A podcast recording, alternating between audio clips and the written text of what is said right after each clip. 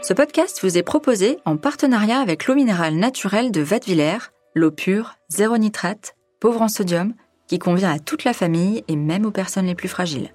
Et n'oubliez pas, pour le bon fonctionnement du corps et de l'esprit, pensez bien à vous hydrater tout au long de la journée. Au petit soin, le podcast de Dr Good qui vous veut du bien. Parce qu'il suffit parfois de petits gestes pour changer son quotidien et se sentir mieux, je vous donne rendez-vous toutes les semaines pour parler de bien-être et de naturalité avec des personnes passionnées et engagées. Cette semaine, j'ai rencontré Marisha Dumont.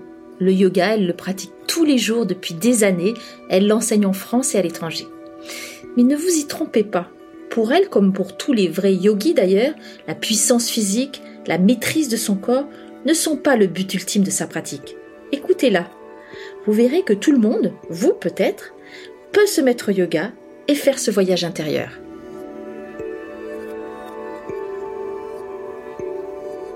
Bonjour Marisha. Bonjour Cécile. Alors, première question, la plupart des gens aujourd'hui qui pratiquent du yoga le font pour des motivations, c'est vrai, de bien-être, de santé. Euh, est-ce que ce n'est pas plus que ça quand même le yoga? Comment on peut définir cette discipline? Alors oui, le yoga, c'est fait pour euh, aller mieux, pour se sentir mieux dans notre vie de tous les jours. Mais donc, c'est pas simplement une, euh, une pratique physique, une pratique sportive, mais ça peut aller au-delà si on le souhaite. On peut très bien utiliser que la branche euh, physique du yoga, euh, qui est une accumulation de postures, une série de postures organisées.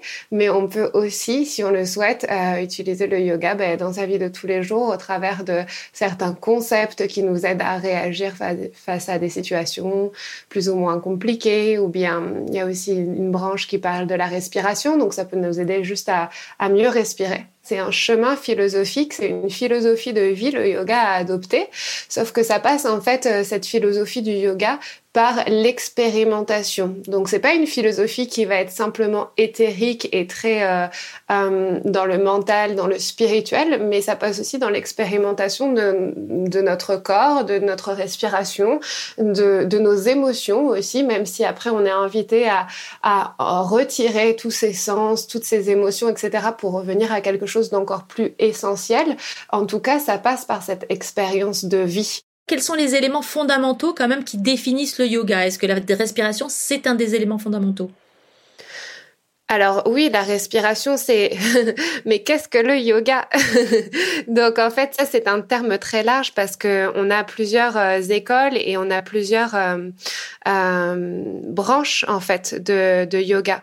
Dans, dans l'ashtanga yoga, il y a différentes branches qui, qui s'induisent et dans une de ces branches-là, il y a effectivement la respiration.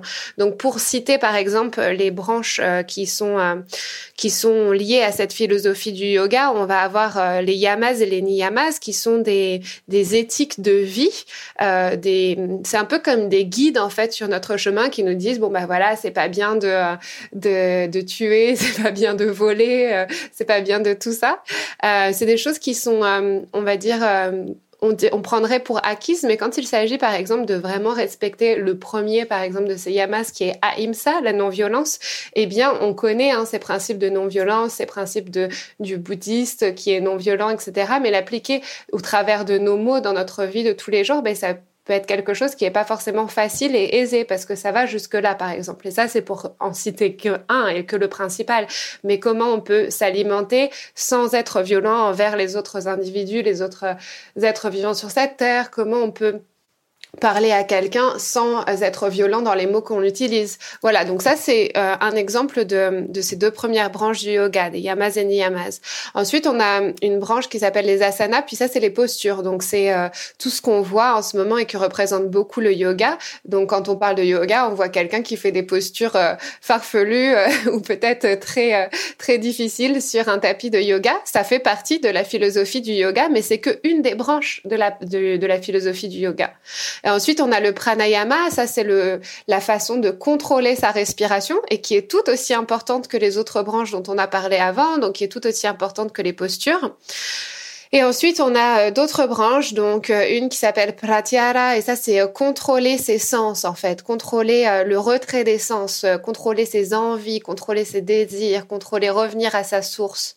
Puis ensuite, on a la concentration, qui est une branche à proprement dite du yoga qui s'appelle dharana.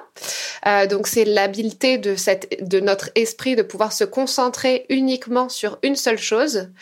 Euh, vient euh, avec ça la méditation qui s'appelle dhyana euh, dans la philosophie du yoga. Donc là, plus que se concentrer sur une seule chose, c'est arriver à un espèce de moment de flottement où plus rien euh, n'existe vraiment, où on est euh, on est là et on n'est pas là. et la dernière de ces branches qui est citée dans la philosophie du yoga, c'est cette béatitude absolue qui s'appelle le samadhi. Et là, c'est lorsqu'on a atteint, en fait, ben, on va dire, moi j'aime à l'appeler la réalisation de soi, quand on se sent complètement réalisé c'est plusieurs choses qui nous sont données pour essayer de nous orienter dans notre vie, mais par contre, on n'est pas obligé de tous les faire en même temps, on n'est pas obligé de le prendre comme étape non plus. Et en plus, dans notre vie, il y a des fois, on va avoir besoin de faire plus de sport, donc là, on va être plus dans les asanas.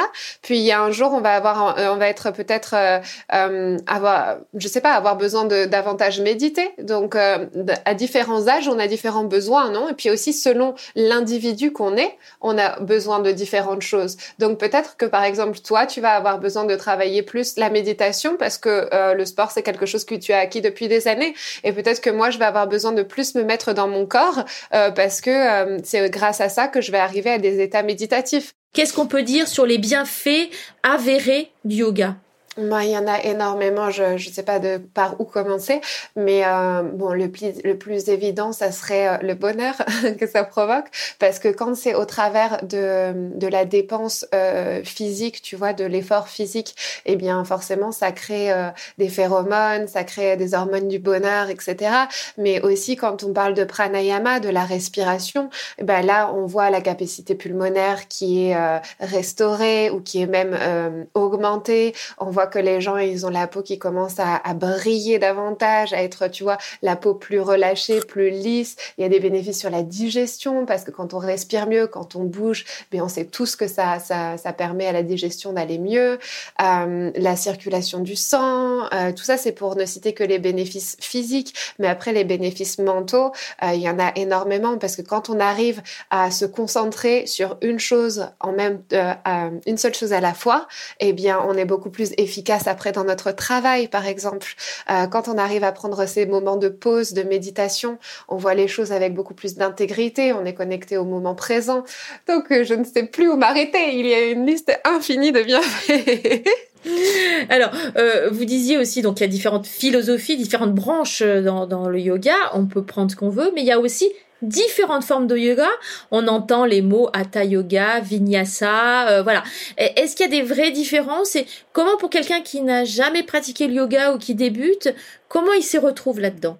Moi, ce que je conseille souvent, c'est qu'il faut essayer plusieurs choses euh, et surtout que si jamais on fait un premier cours de yoga, une première pratique de yoga, puis que ça nous a pas plu, faut pas s'arrêter là, parce que vraiment d'un cours à l'autre, d'une pratique à l'autre, ça peut être un monde entier, ça peut être complètement différent. Par exemple, euh, le hatha yoga, c'est quelque chose qui va être peut-être euh, aller dans le concept hein, général. Je généralise, je globalise beaucoup, mais ça va être quelque chose qui va peut-être être plus calme, plus lent, avec des postures qui vont être plus tenues puis on le fait une fois à droite, une fois à gauche, on reste plus longtemps dans les postures.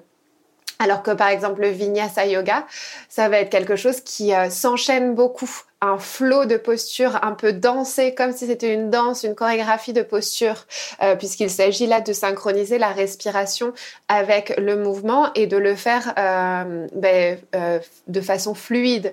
Donc c'est peut-être pour certains plus plus difficile et pour certains c'est plus agréable parce que de rester plus longtemps dans une posture c'est plus inconfortable.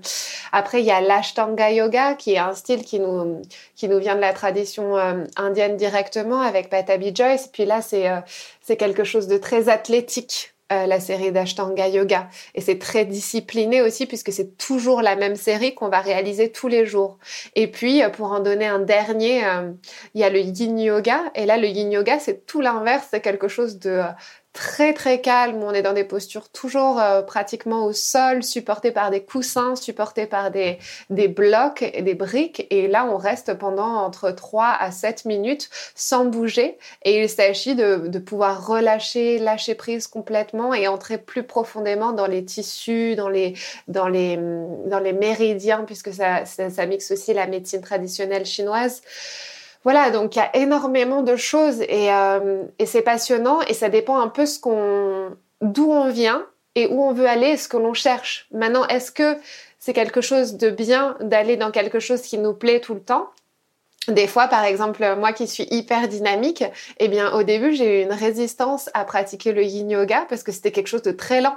Et ça m'a rendu euh, vraiment, ça m'a énervé même émotionnellement. Et en fait, je me suis dit que bah, peut-être que si ça m'énervait autant, c'est que j'avais quelque chose là à travailler parce que c'est pas normal que de rester dans une posture longtemps, ça m'énervait. Hmm.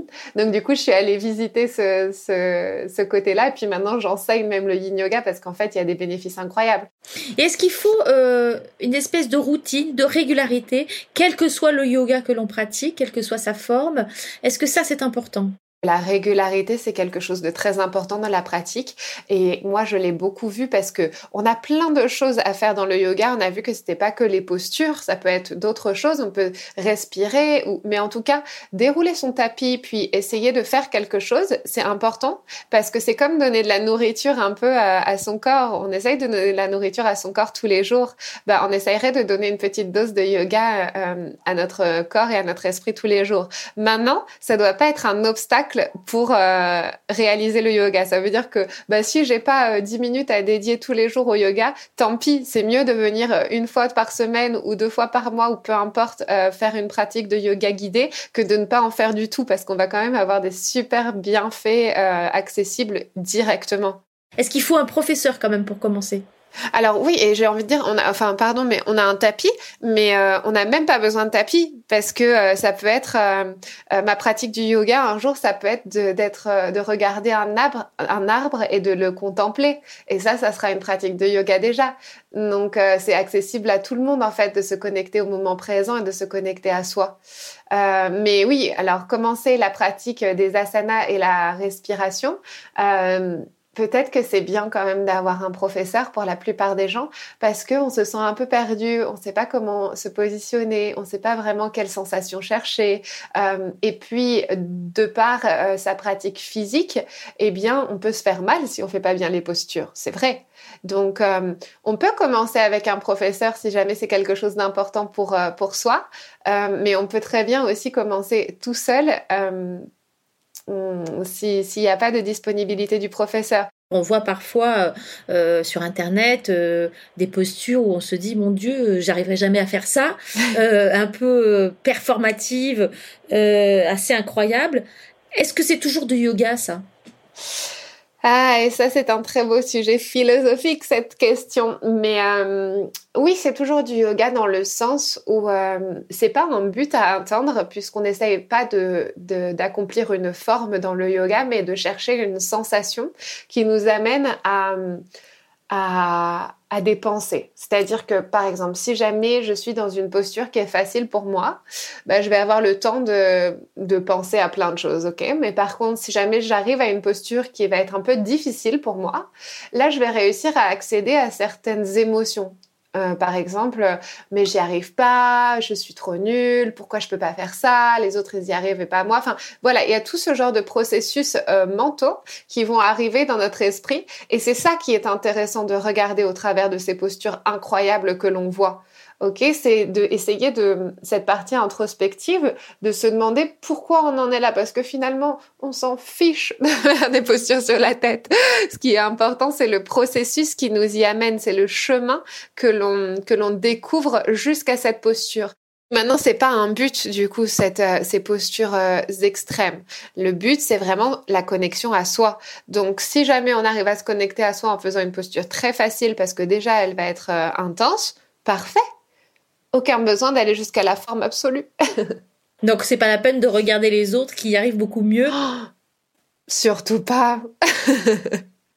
Au contraire. Et ça, c'est dans, dans les branches du yoga, justement, dont on a parlé avant. Il y a un principe qui s'appelle aparigraha, et c'est la non-convoitise, c'est le, le, désir de non, enfin, le, la non-possessivité. Donc, ça va aussi dans ce, dans, dans cette intention de ne pas désirer faire des postures ou avoir des choses que les autres ont. En fait, on n'a pas besoin d'arriver à des postures, euh, de regarder l'autre sur son tapis qui fait des trucs incroyables. Peu importe, là où on en est, c'est parfait. Ça nous permet de nous reconnecter aussi au moment présent, à ce qui est là.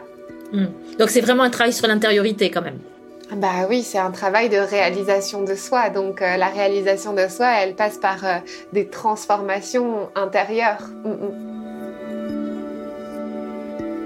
Alors convaincu? Moi j'ai déjà commencé et j'ai opté pour le vinyasa. J'y allais pour soulager mon dos abîmé par la course à pied. Il va mieux, merci. Mais j'ai découvert bien autre chose. C'était Au Petit Soin, le podcast de Dr Good qui vous veut du bien. Ce podcast vous a été proposé avec l'eau minérale naturelle de Vadevillers, une marque engagée 100% neutre en carbone.